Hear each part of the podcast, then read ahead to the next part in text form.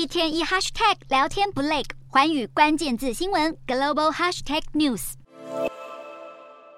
在中国国家主席习近平带领下，中国国务院总理李克强等一票官员紧跟在后。中国两会中的全国政协会议率先在四号下午在人民大会堂正式开幕。中国全国政协主席汪洋发表任内最后一次工作报告，虽然再次提及落实中央统战精神以及推进完全统一，但针对台湾事务，报告中只提及两段。在对于过去五年的工作回顾中，加强与台湾有关党派团体和人士联系，以及再次提及美国前众议院议长佩洛西。中国政协和人大两会通常是中国政治的橡皮图章会议，但可窥见中国未来一年的政策走向。而今年的两会又是人事换届年。据了解，中共政治局常委排名第四，有“三朝国师”称号的王沪宁将会接任全国政协主席。预期他将会加强建构统战理论以及对台统战的工作与论述。有外媒指出，王沪宁或许会制定取代“一国两制”的对台方案。而在两千多名政协代表中，香港武打明星甄子丹。也入列，意味正式踏足政坛。至于中国今年是否会再次提高军费，中国人大发言人王超这么回答：国防费的增长既是应对复杂安全挑战的需要，中国国防费占国内生产总值的比重多年来基本稳定。